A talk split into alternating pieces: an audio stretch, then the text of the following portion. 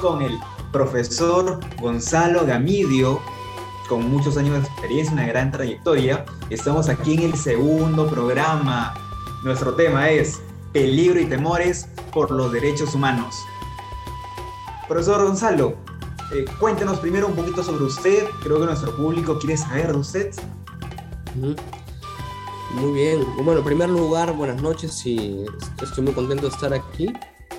Em, lo primero que tendría que decir es que, bueno, soy doctor en filosofía, mi especialidad es la filosofía práctica, o sea, la ética y la filosofía política.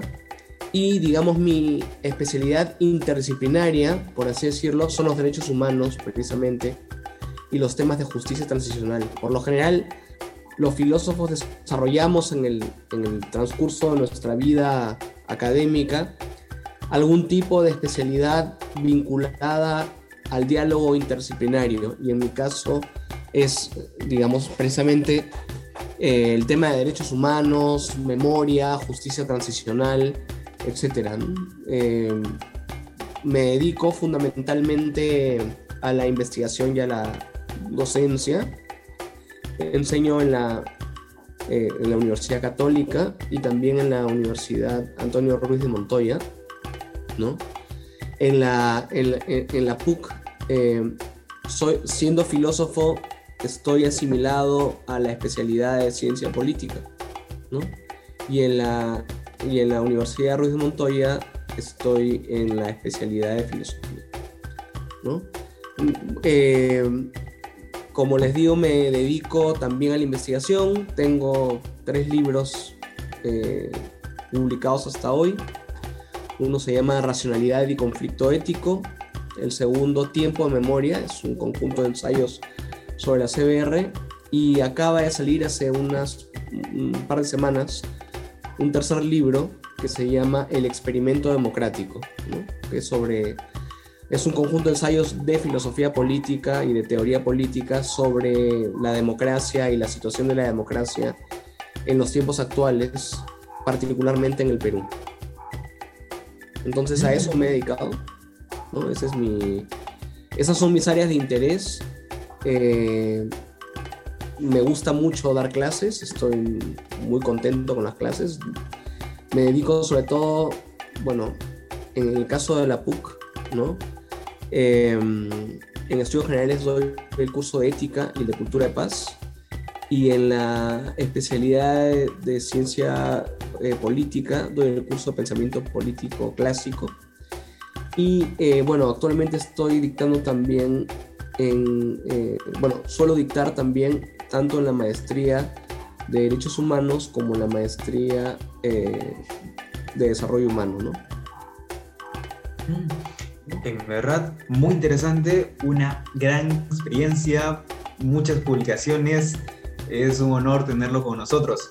Y bueno, para entrar a nuestro tema, peligros sobre los derechos humanos. Bueno, en primer lugar, quiero comentarle, quizás nuestro público oyente sepa un poco, quizás sepa mucho sobre los derechos humanos. Sabemos que forman parte del derecho internacional consuetudinario y que son aplicables a todos los estados, ¿verdad? Tenemos al derecho a la vida, que algunos lo definen como el derecho supremo, y también que en el caso de que los estados hayan firmado, no hayan firmado eh, parte de algunos tratados, de igual manera se aplica para todos. Incluso eh, hay mecanismos que evalúan y supervisan que se cumplan estos derechos. Incluso la misma población puede reclamar acerca de las violaciones de sus derechos a órganos internacionales. ¿Verdad, doctor? Así es, digamos, eh, yo diría que la cultura de los derechos humanos constituye un logro de la humanidad, un logro de la historia de la humanidad.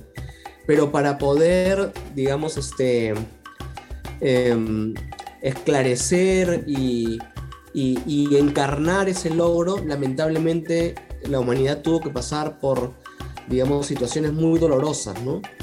No olvidemos que la Declaración Universal de los Derechos Humanos es una respuesta a una situación terrible que fue el holocausto, ¿no?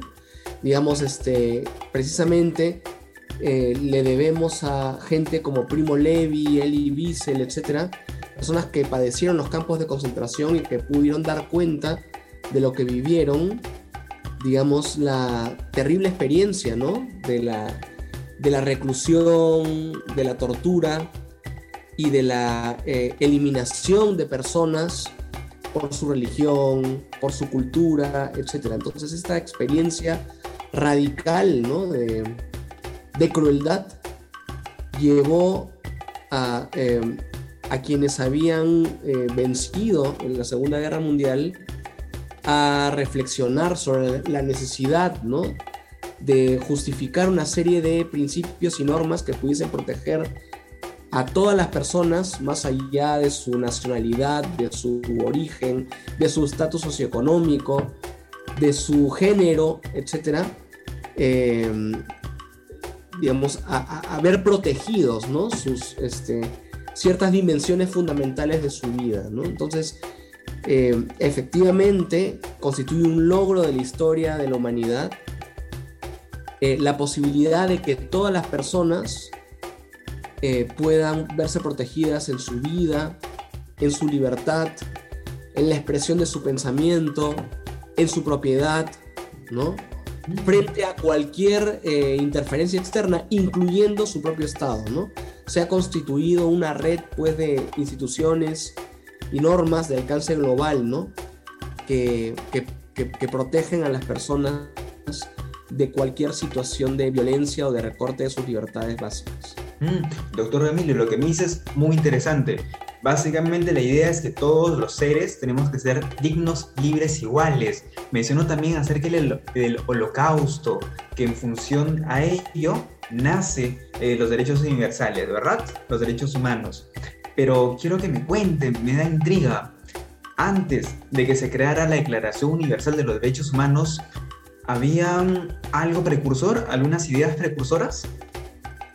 Bueno, en realidad desde mucho tiempo atrás en particularmente en Occidente, pero no exclusivamente en Occidente, surgieron una serie de em, corrientes de pensamiento en torno a la necesidad de, digamos, dar con principios, normas, valores compartidos que pudiesen proteger a las personas en su dignidad, en su libertad. ¿no?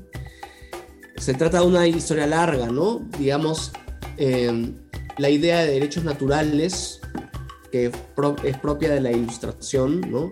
incluso antes, siglo XVII, siglo XVIII, la idea según la cual eh, los individuos tenemos derechos y, libertades fundamentales y que todo poder constituido legítimamente supone la observancia de estos derechos y libertades. ¿no? Está en Locke y antes que él incluso, y se trata también de valores públicos fundamentales que, tuvieron un rol central en el desarrollo de la Revolución Norteamericana, la Revolución Francesa, la emancipación de las colonias españolas, etc. ¿no? Uno puede ir incluso más atrás, ¿no? y uno puede eh, pensar en el cristianismo, en la idea de que todas las personas eh, son consideradas libres e iguales por ser, eh, por descender de un Dios amoroso, todopoderoso, e incluso antes, ¿no? Los estoicos, en fin, hay una historia larga, ¿no? Pero digamos que, y, claro, las constituciones modernas aparecen, ¿no? Catálogos de derechos universales, ¿no? Pero eh, constituye un hito fundamental, ¿no? La Declaración Universal, porque estos derechos se declaran como planetarios, digamos, de alguna forma, y buscan tener una encarnación positiva ¿no? en la legislación de las diferentes sociedades. Esto me interesa mucho. Usted me habló acerca de cultura, usted me habló acerca de que las personas debemos de seguir un lineamiento, ¿sí?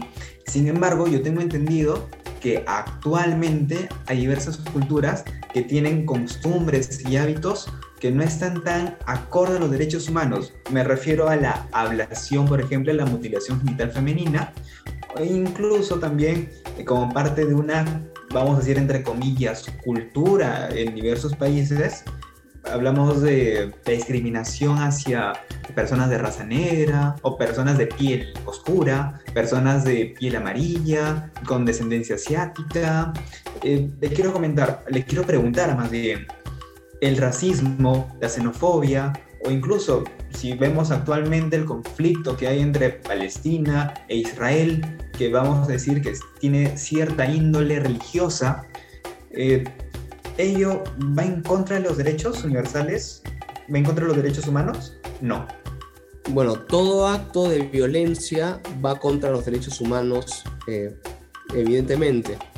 Pero, eh, digamos, la, la pregunta que me haces alude a que ciertas prácticas culturales o sociales pueden estar este, lesionando derechos humanos. Y sí, claro. Mm, eh, has, puesto, puesto ejemplos en, digamos, del centro de África, por, ejemplo, la, la clitoridectomía, ¿no? Mm, la, amputación del clítoris. Eh, hay quienes dicen que eso es una costumbre proveniente de ciertas comunidades africanas de origen de inspiración musulmana, pero no es así.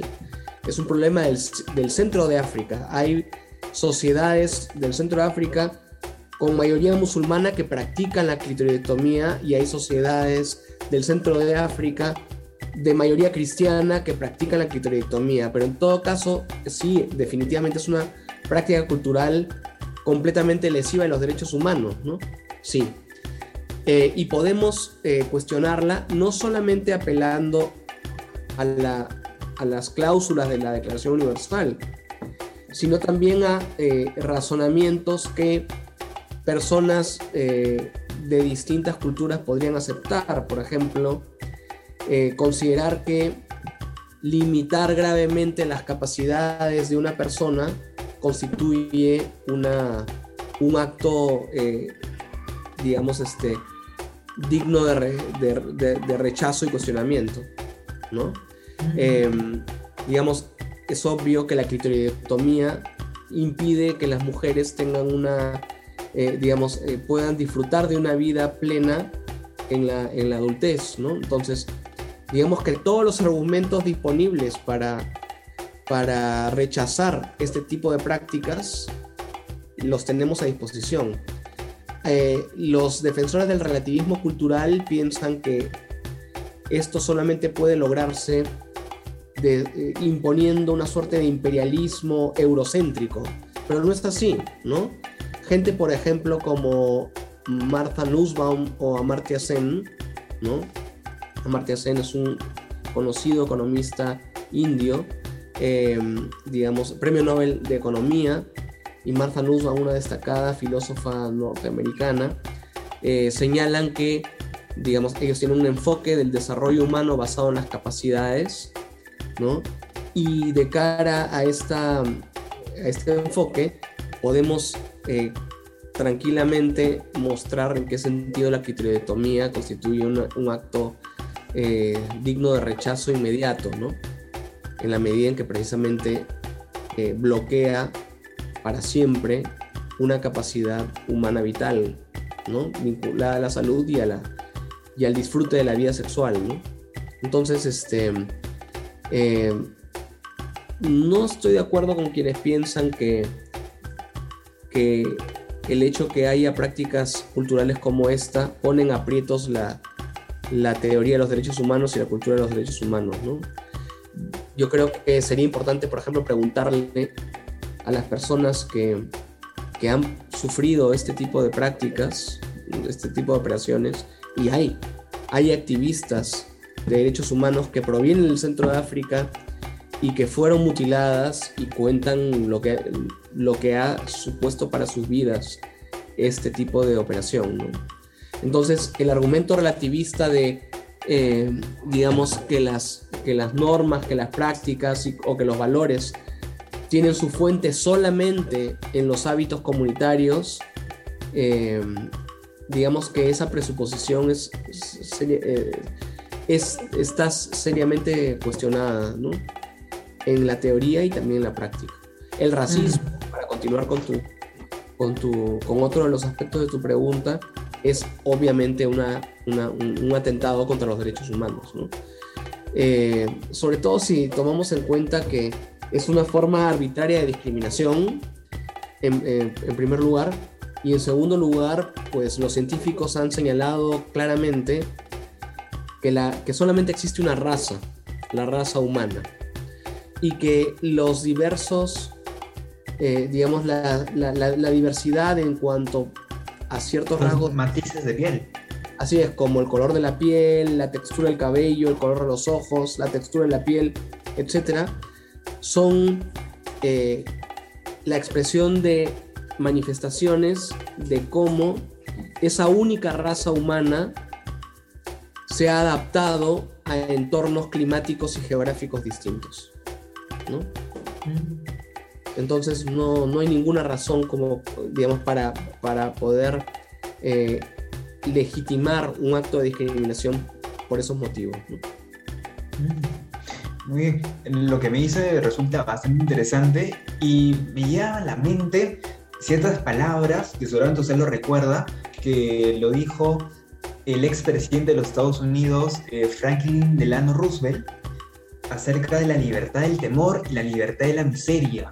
Eh, algunos consideran que el desconocimiento, la ignorancia, el menosprecio de los derechos humanos han originado actos de barbarie ultrajantes para la conciencia humana y que se ha proclamado como la aspiración más elevada del hombre, el advenimiento de un mundo en que los seres humanos estén liberados de temor y liberados de toda miseria.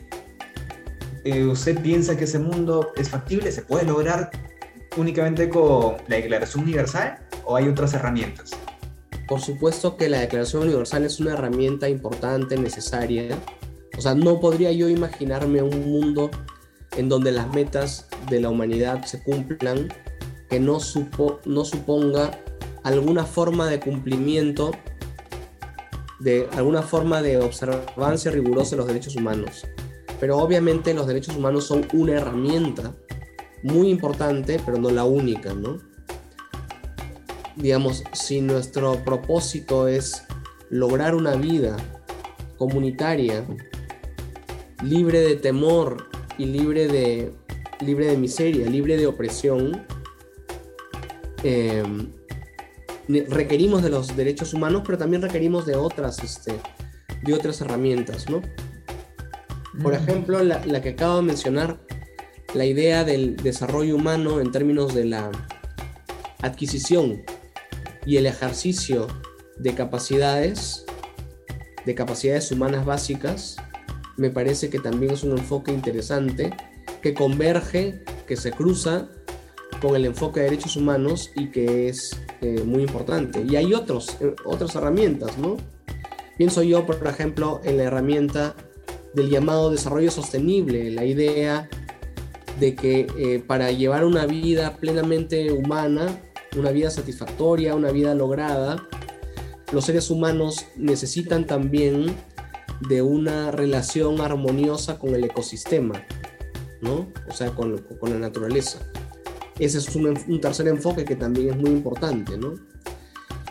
Y hay otros elementos también, ¿no? La, la, la idea de una educación, digamos, este, centrada no solamente en la, en la instrucción profesional para poder insertarse eficazmente en el mercado, sino eh, eh, una educación que también nos lleve a preguntarnos acerca de, por ejemplo, lo que es verdadero, lo que es bueno, lo que es bello, ¿no?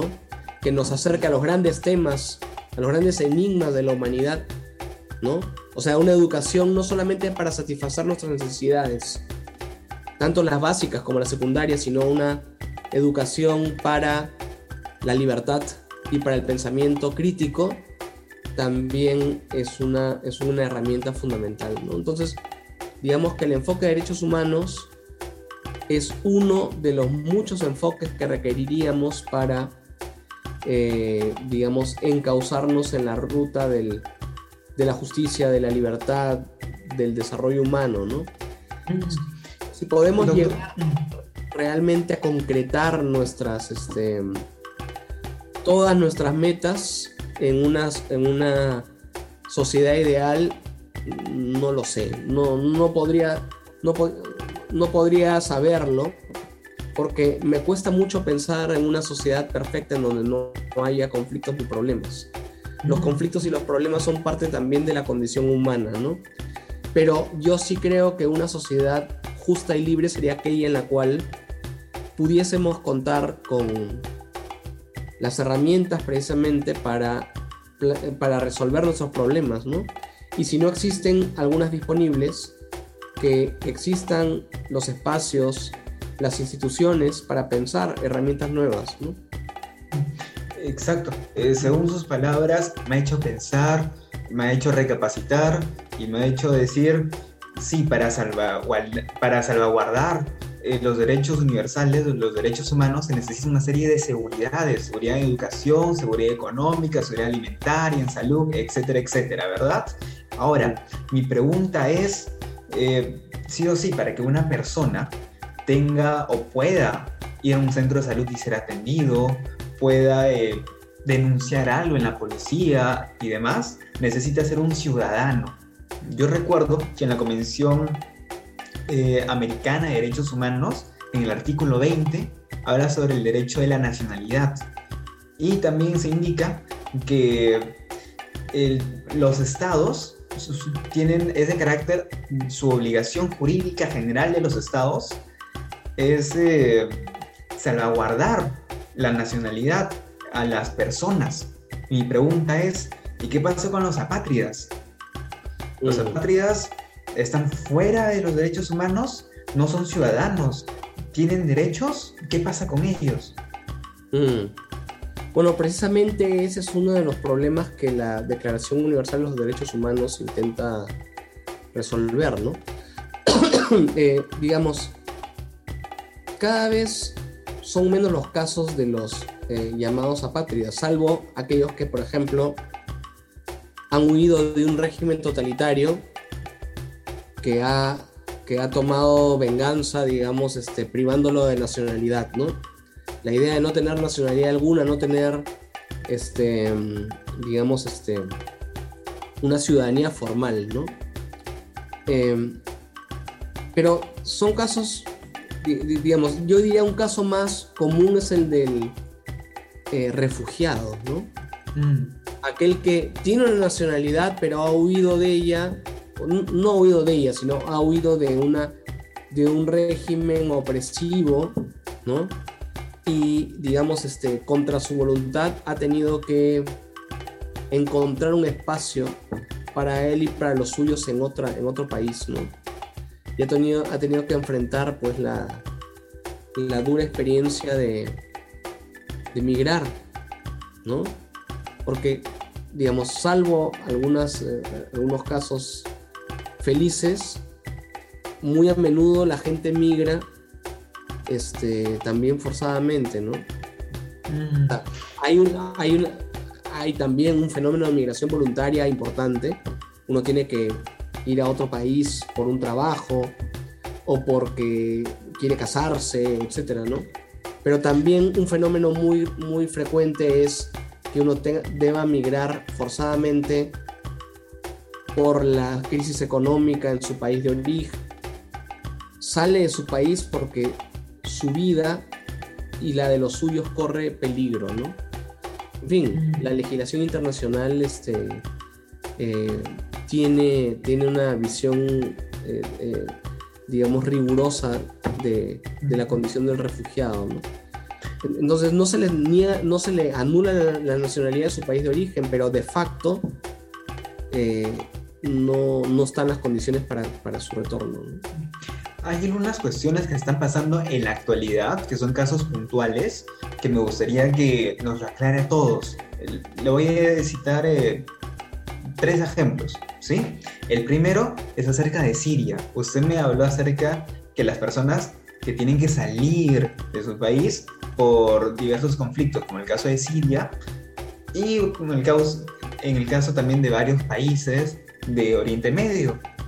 Y lo que ocurre, según usted como sabrá, es que muchos para salir de su país se dan por Turquía. Y Turquía básicamente utiliza los inmigrantes a los refugiados, más que todo a los inmigrantes, como eh, estrategia geopolítica con la Unión Europea y básicamente lo voy a decir de manera bastante informal, pero o la Unión Europea le da dinero para mantener a los migrantes fuera de Europa o simplemente Turquía abre las puertas y ellos se van a, se van a Europa.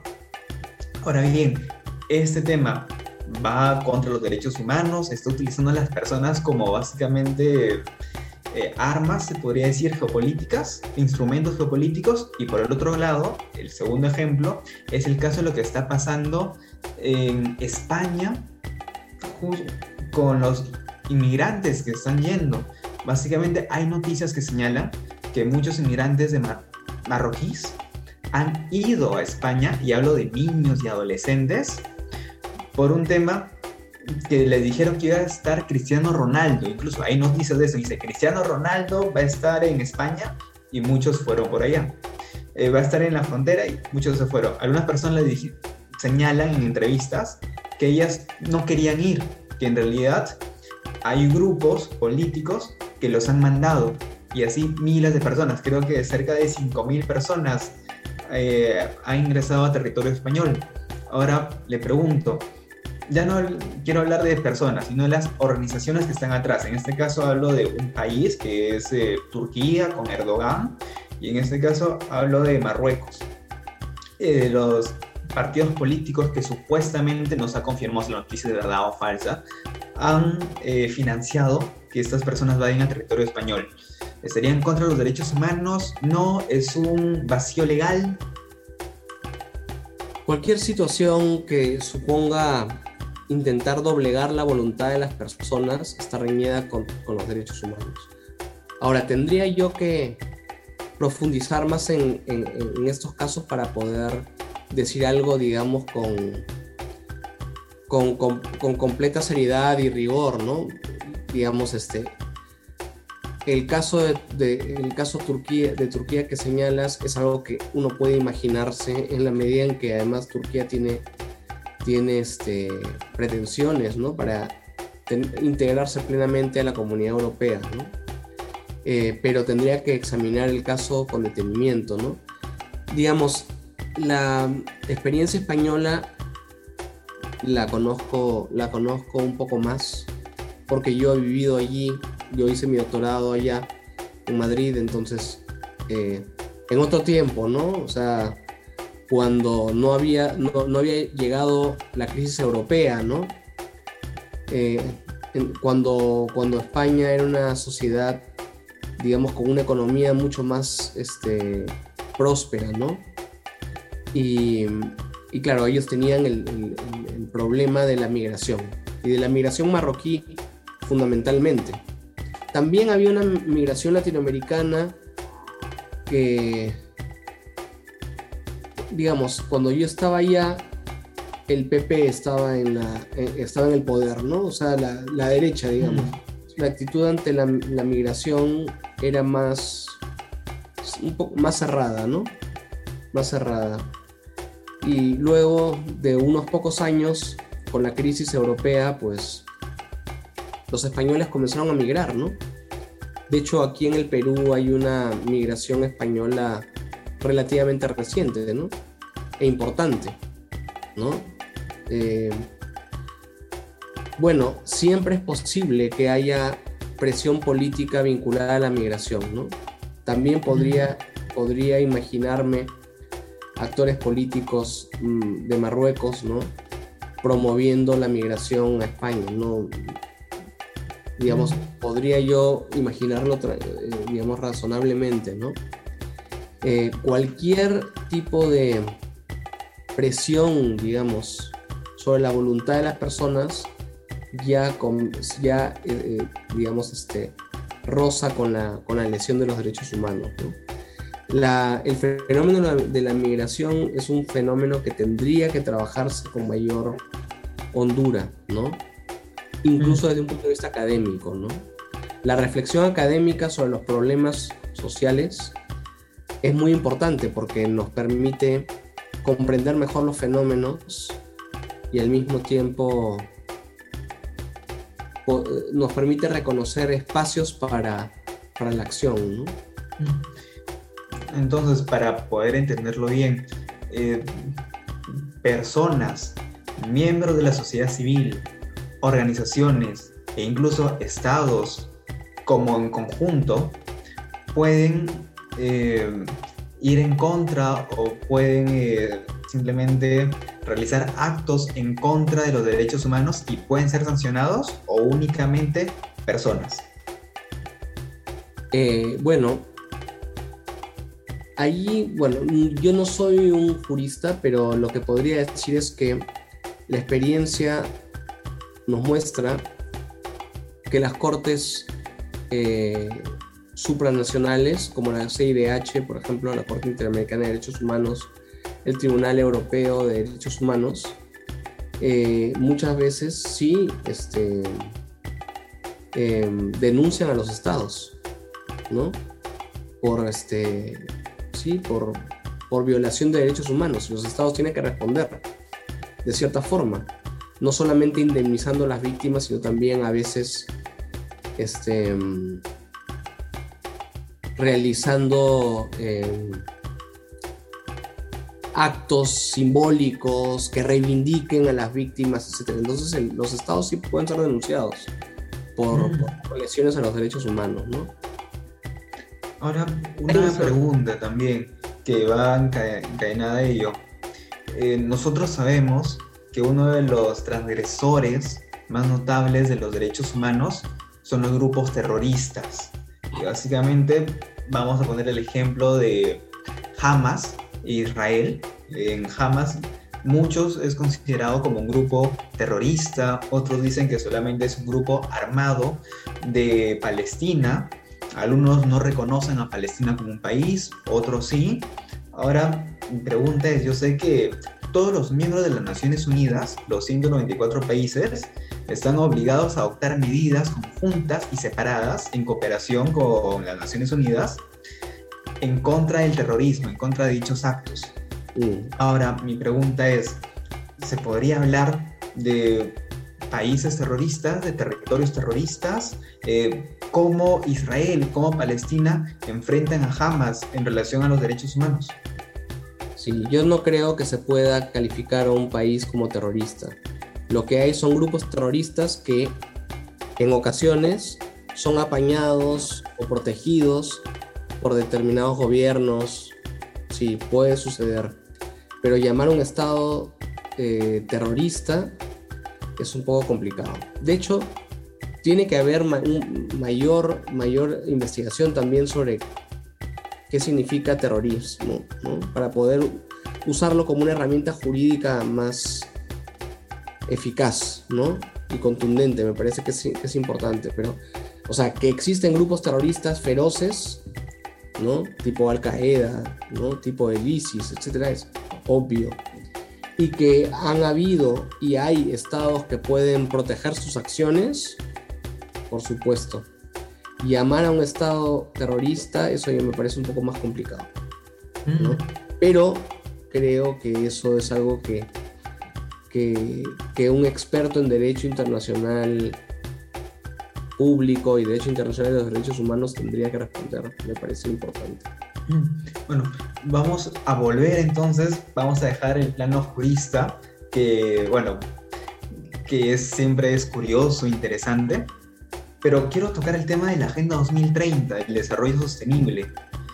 Y en realidad muchos de los objetivos de esta agenda están relacionados a los derechos humanos como por ejemplo el objetivo número uno, que es de ponerle fin a la pobreza, el objetivo número dos, el hambre cero, el número tres, sobre salud y bienestar, el cuatro, calidad de educación, que básicamente son derechos que tener toda persona, derecho a tener una educación, derecho a tener vestido, hablamos de seguridad económica, seguridad social, seguridad de salud y demás. Ahora, yo sé que según el informe que leí, el promedio de los países, el promedio de datos que brindaron los países es del 2016. Y muchos de los países han dado información incompleta y muchos otros simplemente no dan informes acerca de sus avances desde hace varios años.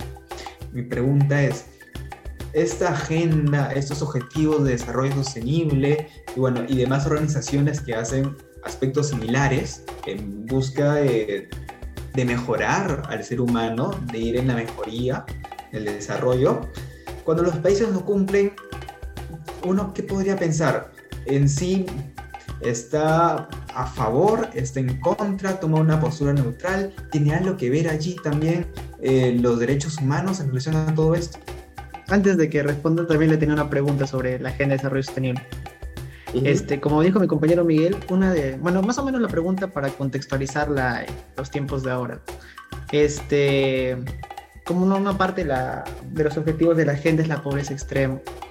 Ahorita, aparte la pregunta que hizo Miguel, a raíz de todas las consecuencias del COVID, ¿cree que los derechos humanos han sido, por así decirlo, perjudicados por la pandemia? Lo digo más o menos en base a estadísticas. Pues. Por ejemplo, la mayoría de empleos se ha perdido. Acá en Perú, casi en, Lima Metropolitana, un millón de personas pasaron al desempleo. En, a nivel mundial, bastantes personas entraron a pobreza extrema en temas de educación, muchos, muchos estudiantes, incluso propios amigos de la universidad tuvieron que dejar de estudiar porque su familia dejó de percibir ingresos. Entonces cree que los derechos humanos también han estado por así correlacionados con el tema de la pandemia, los ha agudizado en algún momento o los ha hecho reflexionar, por así decirlo. Bueno, la pandemia sin duda ha, golpeado con cierta gravedad este, digamos, toda la, agenda de los países en torno a estos, estas metas, ¿no? Y es altamente probable que, que, muchos países vayan a lamentablemente retroceder, ¿no? En esta, en esta materia, ¿no? Sin duda. Ahora, estas metas tienen que ver con, con los derechos humanos, por supuesto. O sea, es, eh, digamos, este, em, si tenemos derecho a la vida, entonces tenemos derecho a, digamos, cumplir con las condiciones que hacen posible la vida. Por ejemplo, em, a tener una nutri digamos, a, a, poder nutrirnos adecuadamente, a poder estar a salvo de peligros. Estas metas están relacionadas con los derechos humanos, por supuesto. Estas metas eh, plantean una serie de aspiraciones fundamentales de la humanidad, sin duda, ¿no? Claro, y, siguiendo en la misma línea que preguntaba, este, claro, eh, los derechos humanos necesitan, por así decirlo, un cierto soporte, por así decirlo, para unas ciertas condiciones, como digo. Este, y más o menos para contextualizando, o sea, casi ya entre las últimas preguntas, pero cerrando, este, actualmente en Latinoamérica, se, sobre todo Sudamérica, se ha visto como una especie de corriente izquierdista, fuerte a largo Argentina, Chile, Perú, bastante. Incluso más que, incluso, sobre todo tal vez este año ha sido más evidenciado por el tema de las elecciones que ha habido en varios países. Y bueno, en tema de derechos humanos, yo, yo personalmente veo que más o menos el derecho humano es fundamental para cualquier ser río, ser humano. Sin embargo, ¿cómo medimos eso? Más o menos en tema de proporción de personas. ¿A qué voy? Por ejemplo, una corriente, una típica ideología izquierdista, por así decirlo, es el tema de nacionalización de riqueza. En Argentina, Chile, hasta acá en Perú a veces suena, sea por morbo, sea sin morbo. Sin embargo, a veces cuando tú buscas el beneficio de alguien, por ejemplo, no sé, yo no quiero, no sé, por ejemplo, acá la minería que es muy criticada. Yo quiero que la minera beneficie más a la comunidad, no sé, propia, no sé, por ejemplo, en Pasco ya. Quiero que beneficie más a Pasco Y la minera dice, no puedo sostener eso y se va y hay desempleados.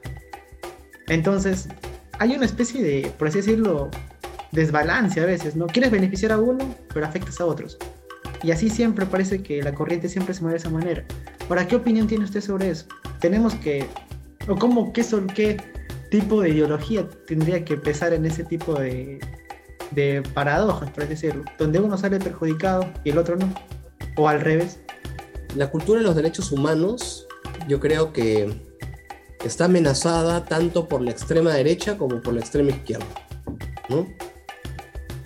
Digamos que la cultura de los derechos humanos florece mejor en las perspectivas más moderadas, más tendientes al centro, tanto hacia el centro, hacia el centro derecha como hacia el centro izquierda.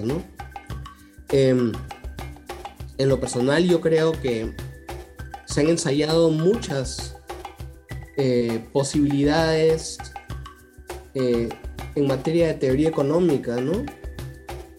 Pero creo que ninguna alternativa a la economía social de mercado ha triunfado.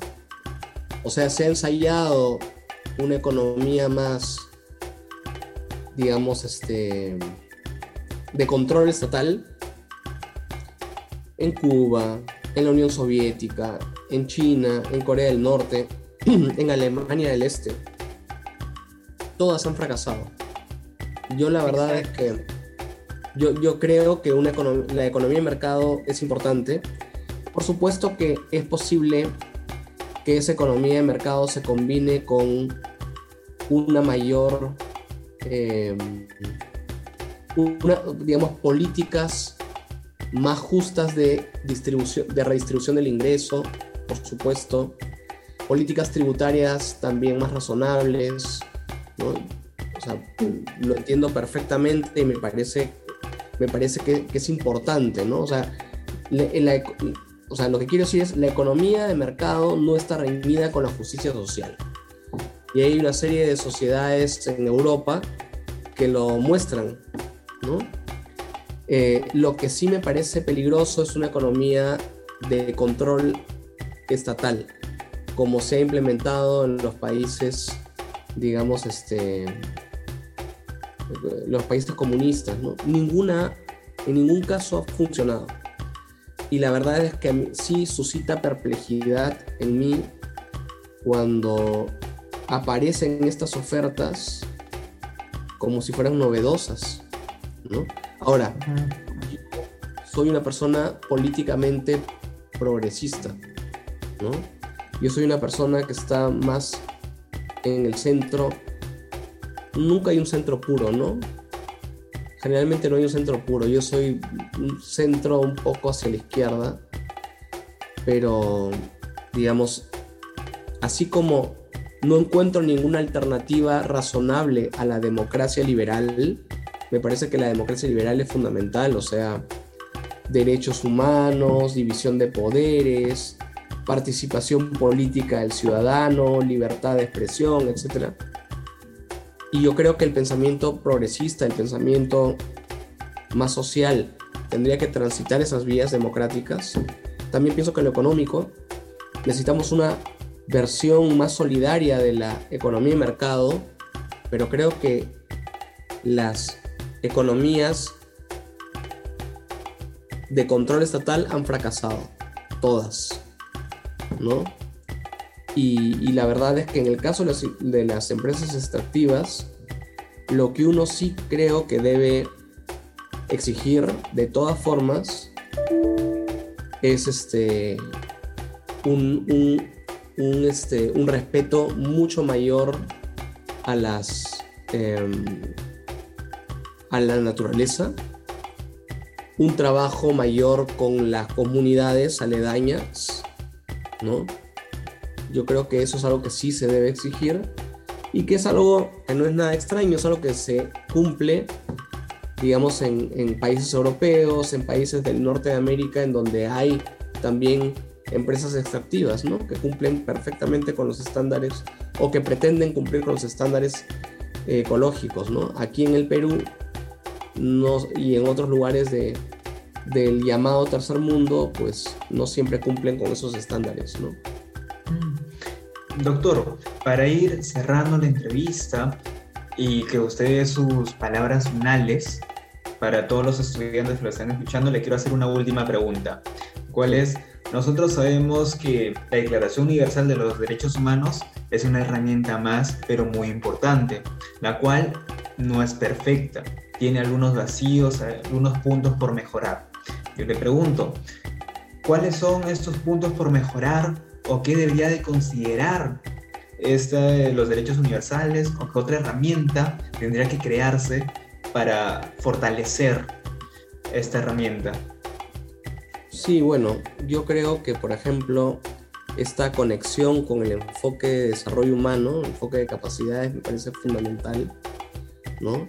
O sea, a menudo los derechos humanos se plantean en términos de em, límites, ¿no? O sea, la formulación en términos lógicos es una formulación negativa, derecho, o sea, a no ser agredido, a no ser oprimido, a no, ¿no? O sea, negativo en ese sentido, de negación, ¿no? Y me parece que su articulación con una perspectiva de desarrollo humano permitiría una afirmación más positiva de estos derechos, ¿no? O sea, no solamente que, que prohíben estos derechos, sino qué tipo de vida estos derechos pueden cimentar, pueden eh, eh, nutrir, ¿no? Entonces eso me parece importante, ¿no? Y en ese sentido, es una lectura del desarrollo humano como la que ofrecen Amartya Sen y Marta Nussbaum es interesante porque está centrada en el ejercicio de la libertad y no solamente aquello que se prohíbe en nombre de la libertad. Mm, muy, muy interesante la verdad. Muchas gracias doctor, nos ha esclarecido innumerables temas algunas palabras que le quiere decir a los estudiantes de Derecho, los estudiantes de Relaciones Internacionales que se interesen por el tema? Bueno, eh, algunas cosas que son ya bastante conocidas. Primero, que se esmeren mucho en su formación, eh, porque, digamos, este, van a formar parte de los sectores que tomen decisiones en el futuro y eso supone una gran responsabilidad, ¿no? Mi, generación, digamos que está ahí luchando por estar a la altura de las circunstancias. Esperemos que la siguiente generación sea mejor, ¿no? Por un lado eso. Y por otro lado, que no pierdan la esperanza de que las cosas pueden ser mejores, ¿no?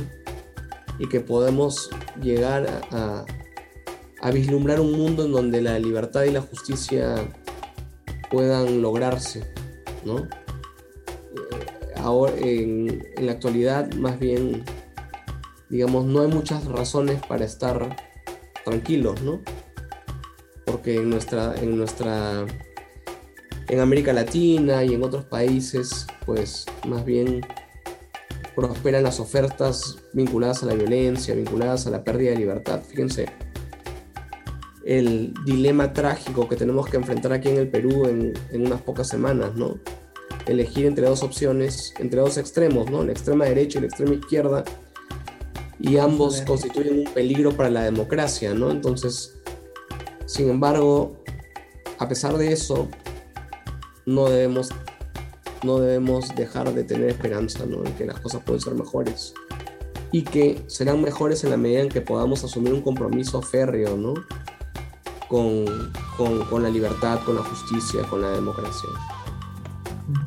Ante todo, muchas gracias por su participación, muchas gracias por sus palabras. Y bueno, y eso es todo aquí en Internacia, en el programa de peligros sobre los derechos humanos. Muchas gracias.